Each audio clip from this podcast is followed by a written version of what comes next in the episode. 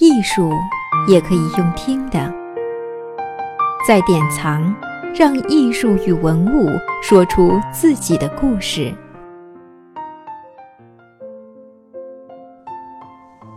本期节目是和《艺术一起旅行》第二期，文艺复兴的投资天使——美第奇家族与艺术赞助。上一期我们提到，在文艺复兴举足轻重的美第奇家族，掌握了佛罗伦萨的政治与经济命脉，被人民群众视为拯救者，甚至伸手去干预法国皇室，用可以培育一支军队的巨大金额作为嫁女儿的礼金。如此富可敌国的家族，不止左右了欧洲的命运，还慷慨投入了艺术资助。权倾朝野的家族。为什么会拨出额外的心力投资艺术呢？让我们来探究一下。首先是社会风气使然，在当时的佛罗伦萨城，美第奇家族并不是那个无法被代替的唯一。城内有各种政治势力相互倾轧，为了获得人民的支持，顺应社会潮流是最得人心的做法。如果站在文化艺术这一边，有利于争取更多的民心。于是，艺术赞助成为了扩展影响力的选项。第二个是经济原因，美第奇家族通过银行起家，并迅速扩张，积累财富。当时资本主义已经在欧洲萌苗。作为走在经济变革前沿的美第奇家族，从文艺复兴里得到的。不仅是艺术的心灵享受，更有科学的统计法、运算方法以及保护商业的各种法律条文，这为赞助艺术提供了坚实的基础。第三个是政治原因，成为统治者就必须要证明自己的合法性。美第奇家族正是通过艺术赞助与资助艺术家的方式。借由艺术品之口，使自己与佛罗伦萨的发展脉动紧密联系起来。艺术赞助项目使参与进来的人文主义者或多或少地为这个家族歌功颂德。最后是内在驱动力，无论外在环境怎么改变，最终还都是回归本心，心中对于上帝的虔诚和艺术品为美第奇家族带来愉悦感。从科西莫·洛伦佐、利奥十世等家族成员身上，我们能够体会到，若不是对艺术有着真诚的爱与欢喜，佛罗伦萨不可能成为文艺复兴之花。佛罗伦萨一个城市能够取得这么辉煌的影响，离不开美第奇家族的支持。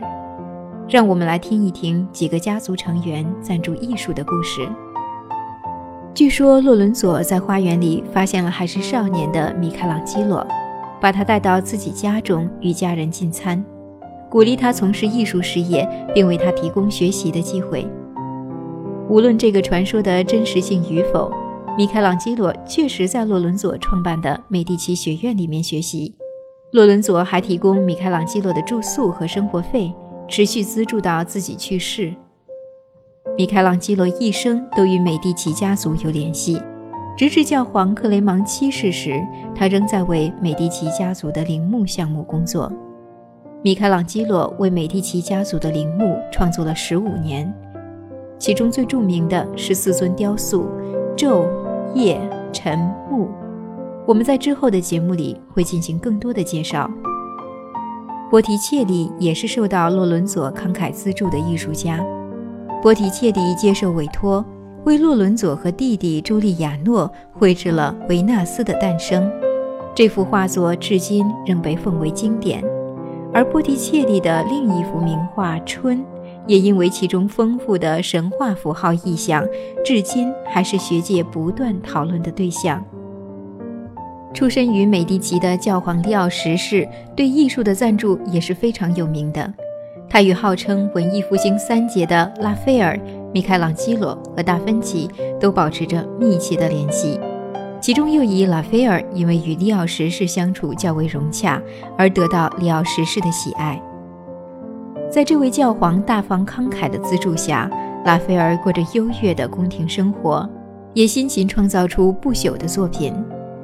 关于文艺复兴三杰。我们在日后的节目中可以听到更详细的故事。米开朗基罗的学生乔尔乔·瓦萨里写了一本著名的美术史著作《一元名人传》，这是最早提及文艺复兴这个词的著作。瓦萨里对于建筑、雕塑和壁画的贡献也是显著的，尤其是他的建筑设计，曾经是美第奇家族办公会所，如今是知名美术馆的乌菲齐宫，宫内的走廊就是瓦萨利的杰作。走遍佛罗伦萨古老的街头巷尾，最能感受美第奇家族曾经辉煌的，就是那些建筑与美术馆收藏。下期节目，我们将来领略这座艺术城市的建筑之美。